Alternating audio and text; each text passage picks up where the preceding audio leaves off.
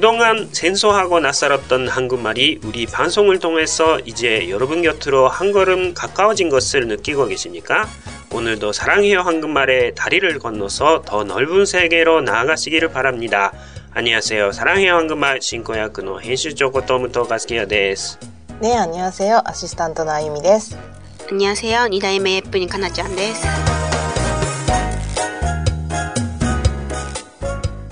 はい。 これまで見慣れず馴染みが薄かった韓国語が私たちの放送を通して今や皆さんの近くに一歩近づいたことを感じていらっしゃいますか？今日もサラヒョハングンマルの橋を渡ってさらに広い世界に出ていかれることを願います。というふうに言いました。はい。はい。先週は民族最大の名節ソルだったわけですね。旧暦の元日なわけですけれども、おまあなんかソルの直前に韓国でちょっと物騒なニュースが流れてましたよね。大晦日にあたるわけだけど、なんか朝から北朝鮮の長距離弾道ミサイルの発射だとかね、そういう事態があって物騒な年の瀬だったわけですけど、どうでしたか？楽しく過ごしました？はい。どうでかなちゃんどうだったの？うちはくんちなんですけど、うん。チャグンチップはいつも外国にいたので、いつもうちには来なかったんですけど、今年はチャグンチップの次男なのか三男なのかがお嫁さんをもらったということでうちに一緒に来て、親戚と一緒に過ごしました。あ、じゃあ初めてなんだ、そういう親戚と過ごしたの。私がお嫁に来てからはですかね。あゆみちゃんはもう、いつもと同じように。うん、今回日本の父がえ来たんです。そうなんだ。あ、じゃあびっくりですね。あ、韓国のソウルはこんな感じなんだって感じで。聖米っていうのを子供たちがしうて、それにはちょっと嬉しそうだった。なるほどね。お年玉もらうのにちゃんと手を尽くしてからと。私も初めてうん直下にセベをもらいました。おお、おいめいに聖米を、敬拝を受けた。そうか。で、お年玉をあげて、あ早速使ってましたけど。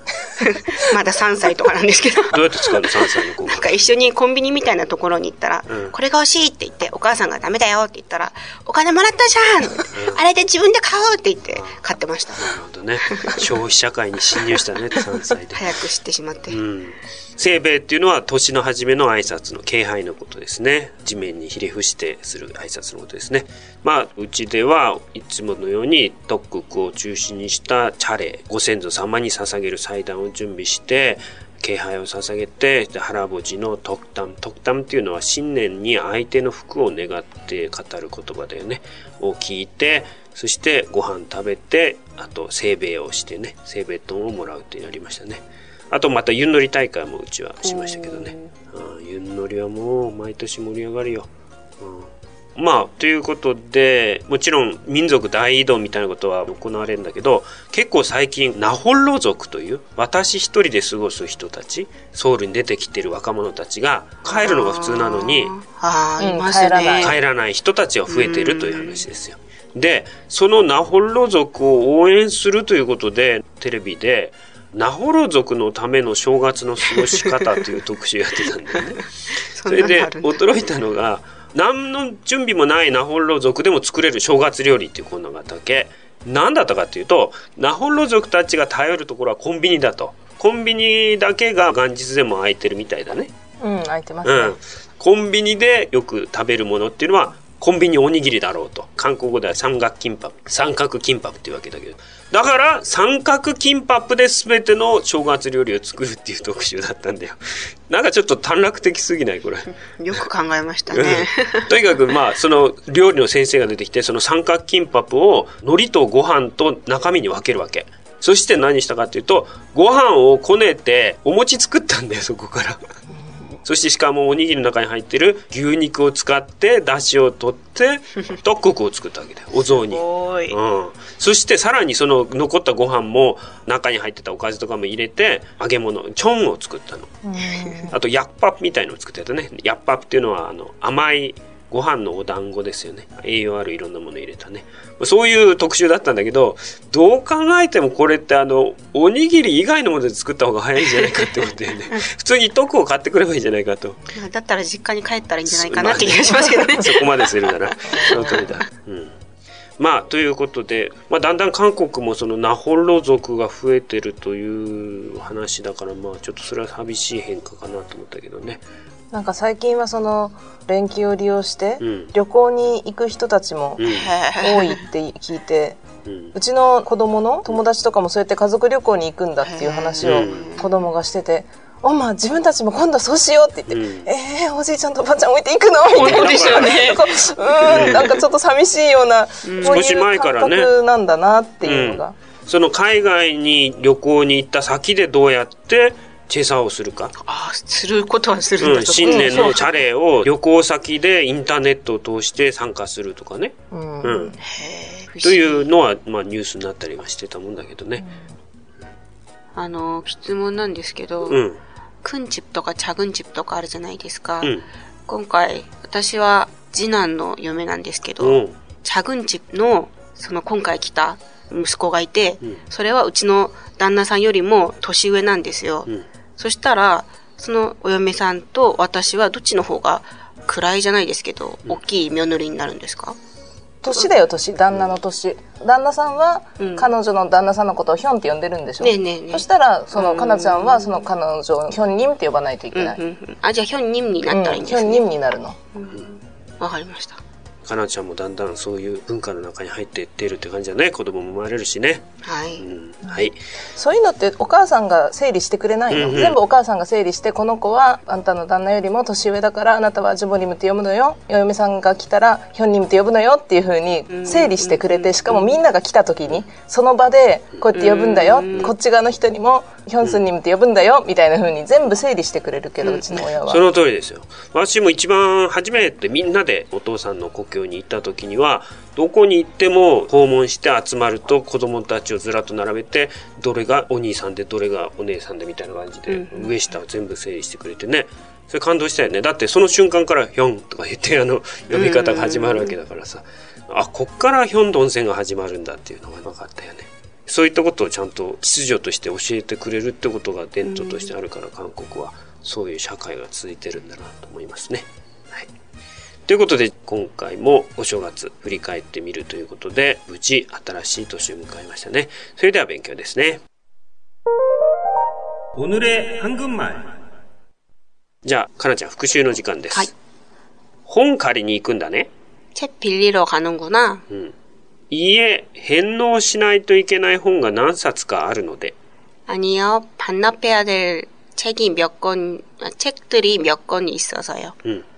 じゃあ、応用問題として、礼服を借りてきた。 예복을 빌려 입었다. うん。借りて着る、ピンリョイボッタ。借りて乗る、ピンリョ立った。みたいな、そういう言葉だよね。はい。一度遊びにお越しください。 한번 놀러 오세요. はい、バッチリですね。はい、それじゃあ今日もディクテーションの時間ですね。リスナーの皆さんも紙と鉛筆を用意して挑戦してみてください。続けて留学を終えて日本に帰国する帰国編ですけども、今日も主人のアジモニとかなちゃんの名残を惜しむ会話ですね。それでは聞いてみましょう。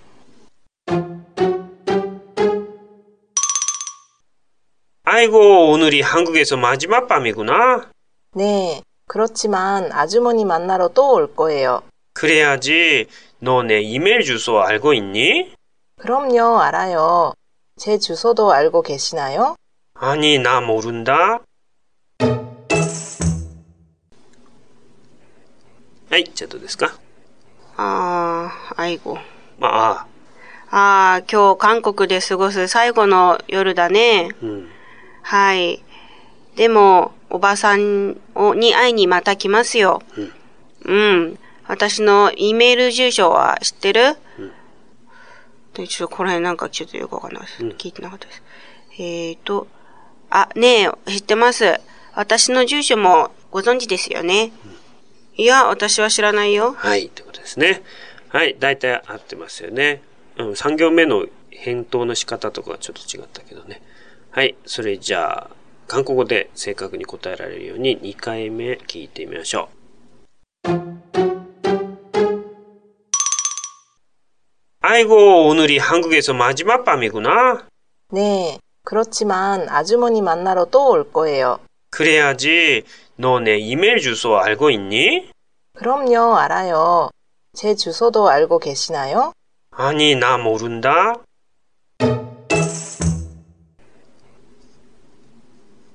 はい、どうですか 아이고, 오늘이 한국에서 마지막 밤이구나. 음. 네, 그렇지만 아주머니 만나러 또 올 거예요. 올게요. 올 거예요. 음. 그래야지. 너네 이메일 주소 알고 있니? 그럼요. 어, 고나도가 모르겠어요. 난가 악대. 제 주소도 알고 계시나요? 음. 아니, 나 모른다. うん。ということですね。 はい。もう一文だけ抜けちゃっただけで簡単な答えだけどね。それじゃあ、ゆっくりバージョンで完璧にしていきましょう.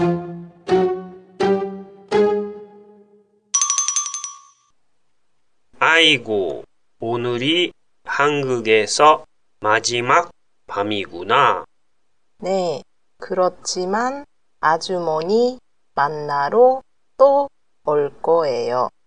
그래야지 너 내 이메일 주소 알고 있니? 그럼요. 알아요. 제 주소도 알고 계시나요? 아니, 나 모른다. はい、じゃあ3行目から言ってみようか。 하이. 그래야지. 너 내 이메일 주소 알고 있니? 그럼요, 알아요. 제 주소도 알고 계시나요? 아니, 나 모른다. はい、ということですね。それでは私が日本語を言いますので、あゆみちゃんが正しい韓国語で発音してください。リスナーの皆さんはあゆみちゃんのすぐ後に続いて練習してみてください。ああ、今日が韓国で最後の夜なんだな。 아이고, 오늘이 한국에서 마지막 밤이구나. 아이고, 오늘이 한국에서 마지막 밤이구나. はい。 네. 네, だけどおばさんに会いにまた来ますよ。 그렇지만 아주머니 만나러 또 올 거예요. 그렇지만 아주머니 만나러 또 올 거예요. そうしないと。 그래야지. 그래야지. お前、私の E メール住所知っているかい 너 내 이메일 주소 알고 있니? 너 내 이메일 주소 알고 있니? もちろんです。 그럼요. 그럼요. 知っています。 알아요. 알아요. 私の住所もご存知ですか 제 주소도 알고 계시나요? 제 주소도 알고 계시나요? いや、私知らないよ。 아니, 나 모른다. 아니, 나 모른다. はい。それじゃあ、あゆみちゃん、タムモジョ。 単語で表現ですね。はい。 오늘 今日、 마지막 最後、終わりですね。じゃあ、最後の瞬間って何て言いますか 마지막 순간 はい。 밤 普通にこれは晩というふうに考えたらいいわけですけど、夜とか晩とか夜間ですね。晩と二つに分けると昼は何ですかね。 낮 はい。じゃあ、昨夜。 어젯밤 はい。看板という言い方もあるよね。看板、昨夜ってね。じゃあ、深夜。 깊은 밤 うん。 直訳すると深い夜ですよね。シミャって言いますけどね。ああ、シミャとも言うね、確かにね。うん。クロチマン。でも、だけど、しかしですね。と、また、再び、もう一度、さらにですね。じゃあ、もう一度やってみよう。と半分へぼじゃ。うん。ももろう。うん。この間もやりました。何々しに、何々するためにと、動作の目的を表す言葉ですね。じゃあ、友達に会いに出かけます。 친구를 만나러 나갑니다. ご飯食べに行きましょ 밥 먹으러 갑시다. う。はい。 뭐뭐 아야지 오야지 はい。あやはじの宿約形、おやはじの宿約形ですね。第三語記で、何々すべきだ、何々しなければですね。あやでじ、おやでじとかっていうののさらに短くなったものだよね。あやはじの宿約形ということね。はい。なぜ泣くのか訳を知らなきゃ。 왜 우는지 이유를 알아야지. 最後まで残さずに食べなくちゃ。 끝까지 마저 먹어야지. うん。というふうに、何々しなくちゃみたいな、何々しなきゃみたいな短くした感じを出すのがこの桃やじという止め方ですよね。 그래야지. ということで、そうしなくちゃという意味になります。 이메일, E メールですね。 주소. 住所。 그럼 もちろんとかそうだとも確かにですね。 黒ミョンの宿約なので、それならばっていう意味もあるけど、この場合はもちろんの方ですよね。なんか質問ないですかかなちゃん。 아, 大丈夫です。はい。それじゃあ対話練習ですね。リスナーの皆さんもかなちゃんと一緒に練習してみてください。最初にあゆみちゃんからですね。 아이고 오늘이 한국에서 마지막 밤이구나. 네, 그렇지만 아주머니 만나러 또 올 거예요. 그래야지. 너 내 이메일 주소 알고 있니? 그럼요. 알아요. 제 주소도 알고 계시나요? 아니, 나 모른다. はい、じゃあ答えして、かなちゃんから。 아이고, 오늘이 한국에서 마지막 밤이구나. 네. 그렇지만 아주머니 만나러 또 올 거예요. 그래야지. 너 내 이메일 주소 알고 있니? 그럼요, 알아요. 제 주소도 알고 계시나요? 아니, 나 모른다. はい。 アジモに結構 E メール使ったりするのって意外な側面があるね。それじゃあ、あみちゃん頼むもんちょ。はい、文系練習ですね。はい、実際の場面で自然に出てくるように表現になれるための練習ですね。練習用に敬語に直してますけれども、最初の文型は、何々しにまた来ますよですね。 아주머니 만나러 또 올 거예요. 맛있는 거 먹으러 또 올 거예요. 컴퓨터 게임 하러 또 올 거예요. うん。 マシンヌンガっていうのは美味しいもの、もぐろ、食べにですね。コンピューターゲームっていうのはコンピューターゲームで、ハロっていうのが死にということになりますね。続いて、私の何々ご存知ですかですね。 제 이메일 주소 알고 계세요? 제 전화번호 알고 계세요? 제 생일 알고 계세요? はい。チョナボノは電話番号。センイルっていうのは誕生日。生実と書いて誕生日ですね。 はい。それじゃあ練習してみましょう。最初にあゆみちゃんが基本形を言って、その後で単語を言いますので、リスナーの皆さんはその単語を入れて作文して言ってみてください。 아주머니 만나러 또 올 거예요. はい。じゃあ練習してみましょう。 아주머니 만나다. 아주머니 만나러 또 올 거예요. 맛있는 거 먹다. 맛있는 거 먹으러 또 올 거예요. 컴퓨터 게임 하다. 컴퓨터 게임 하러 또 올 거예요. はい。続いて、 제 이메일 주소 알고 계세요? はい。練習してみましょ 이메일 주소. 제 이메일 주소 알고 계세요? 전화번호. 제 전화번호 알고 계세요? 생일. 제 생일 알고 계세요? う。はい。じゃあ最初の文型でかなちゃん一つ作ってみて。 아이, 음, 잠자러 또 올 거예요. どんな場所だ寝に来ますですね。はい。それでは、お便り質問コーナー。はい。お便り質問コーナーですね。じゃあ最初のお便りをあゆみちゃんの方から読んでもらいましょはい、日本にお住まいのさやおんまさんです。う。はい。アニワセヨはじめまして。去年の終わりに編集長のサランヘヨハングンマルに出会い、なるほどと思うことばかりです。 韓国ドラマが大好きになったのがパリの恋人で、その後、ドラマ大好き、プラス JYJ の K-POP 大好きとなりました。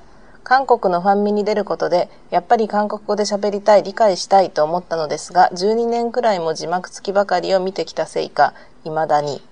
韓国人のこともお二人の会話の中で随分理解することができるようになりました。今度奉還するときには話ができるようになりたいので頑張っています。これからも楽しみにしています。はい。どうもありがとうございます。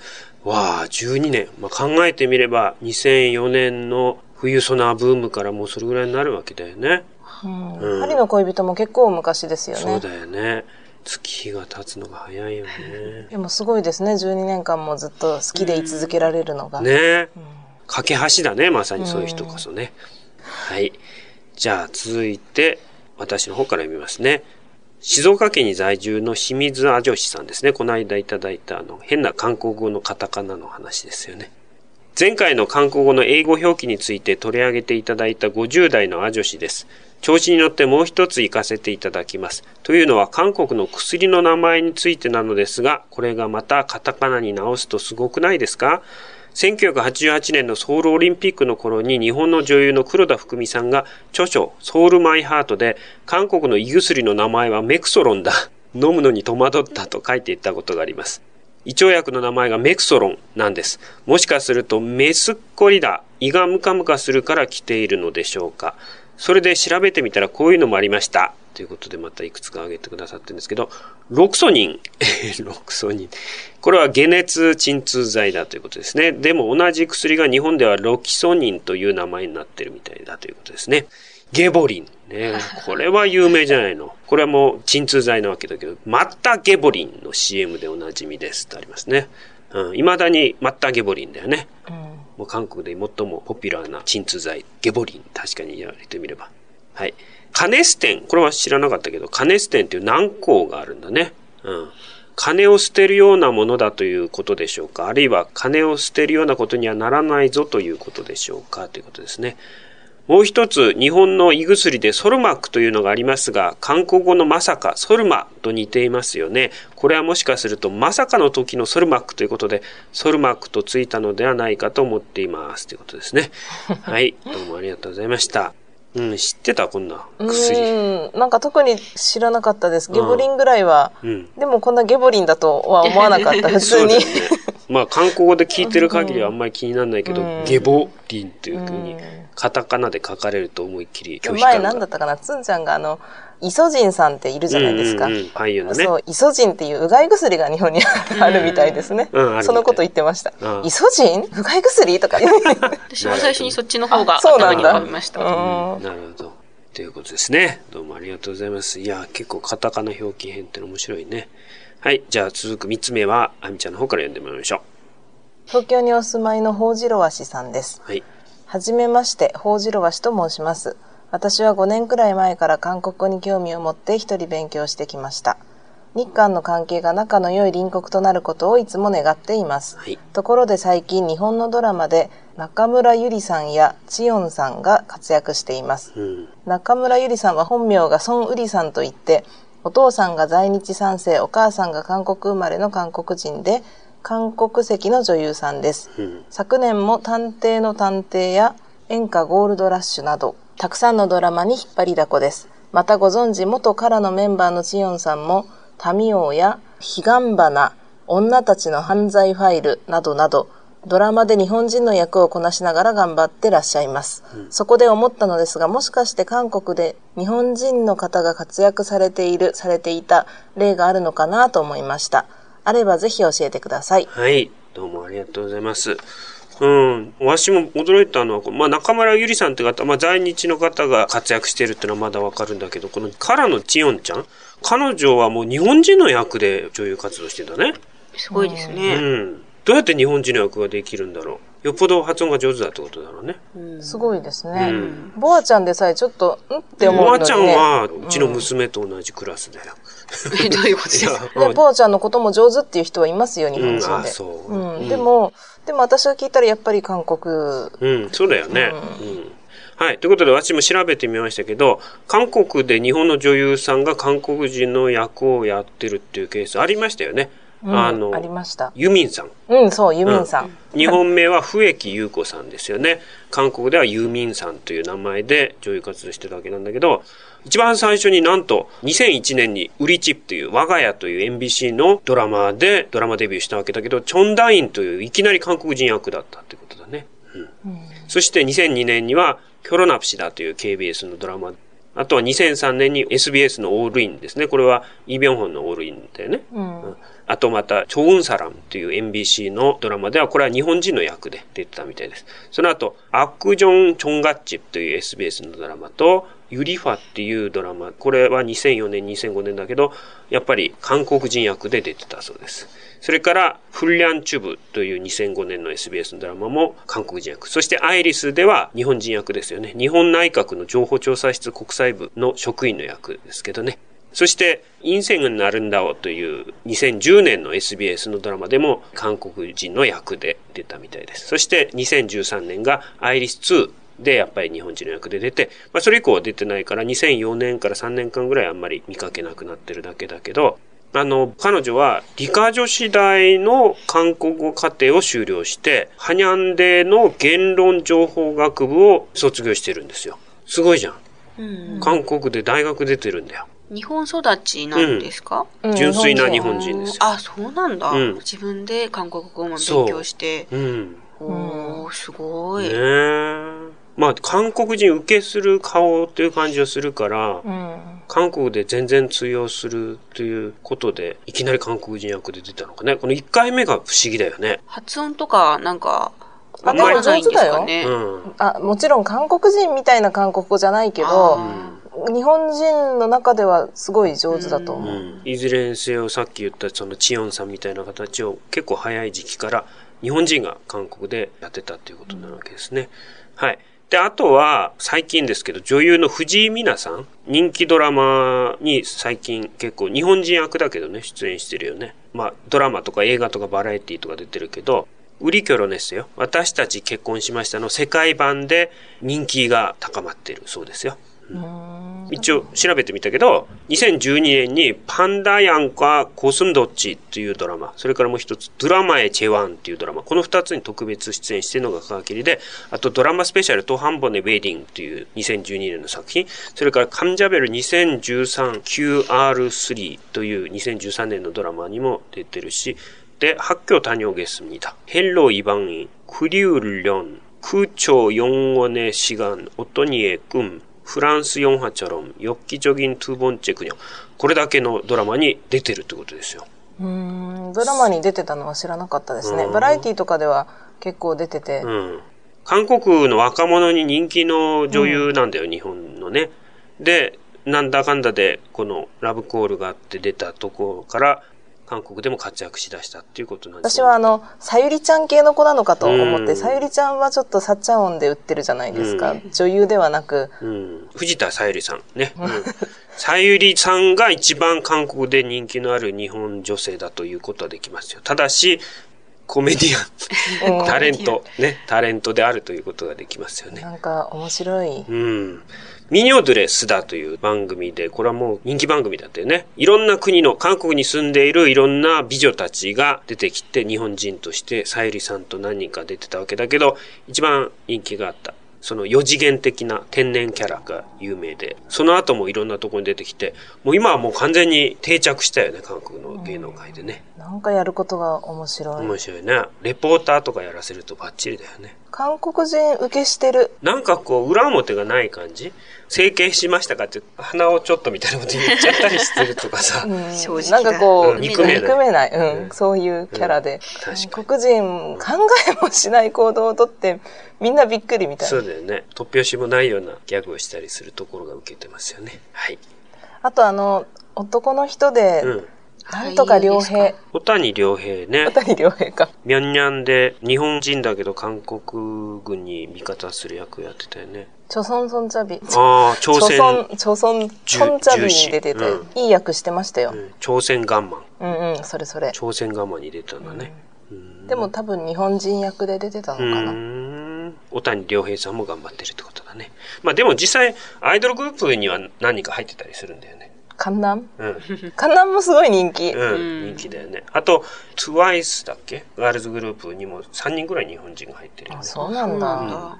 まあ結構最近出てくるアイドルグループは多国籍を目指してたりするわけですよ。いろんなとこで活躍できるように、世界市場に向けたアイドルってことでね。それで日本人が何人か入ってたりするよね。はい。ということで、じゃあ最後のコレアンタマランお便りですね。あゆみちゃんの方から読んでもらいましょう。韓国にお住まいの八太子さんです。はい。いつもとてもためになる放送をありがとうございます。私も韓国で結婚生活をし始めた頃の失敗談がいくつかあるので聞いてください。その一つはハイターです。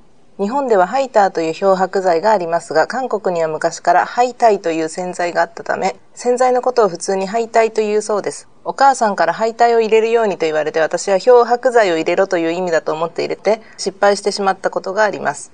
もう一つはお粥を作るときにクルを入れたら美味しいお粥になると言われてそうなのかと思って蜂蜜を入れたこともあります。蜂蜜はクルですね。うん。あと、夫は日本語が少し話せるのですが突然、でも私は顔面がないからという、というのです。韓国語では顔が広くないということを安妙におったうん。というんですね。ドキッとしました。そうだよね。どうもありがとうございます。私このハイタイは、うん。ヘテっていうハイ、あの、あれあるじゃないですか。あれハイタイとよく読んじゃうんですよね。うんうん。ヘテを敗退と英語で表記するからね。はい。まあ、敗退敗退って言うよね。洗剤のことね。言いますね。うん。ハイタイの親でうん。まあ、ハイタイがハイターだと思っちゃったということですね。日本ではキッチンハイターとかね、漂白剤一般がハイターだよね。来るは牡蠣？そうだね。クル、牡蠣を入れたらお粥が美味しくなるっていうのを聞いて、クル、蜂蜜を入れてしまったということですね。どんな味なんだろ まあ甘い。甘いおかゆだ。それなりに栄養はあるみたいな。びっくりしたんじゃない？食べた人たちが。なんか甘いおかゆが。日本式かみたいな。そういう話ですよ。顔面がない、アンミョニョッタっていうのは、まあ、よく知らないことでね。あと、韓国語では人をよく知ってることを、パリの降りた、足が広いって言うんだけど、日本の場合は顔が広いってわけだよね。これもまた韓国人に聞かせたら驚くかもしれないけどね。で、顔面がないっていうのが韓国では知らないってことをアンミョニョッタって言うんだけどね。はい。ということで、今日も様々なお便りありがとうございました。今日の勉強は以上で終わりたいと思います。それではまたお会いしましょう。さらんげよ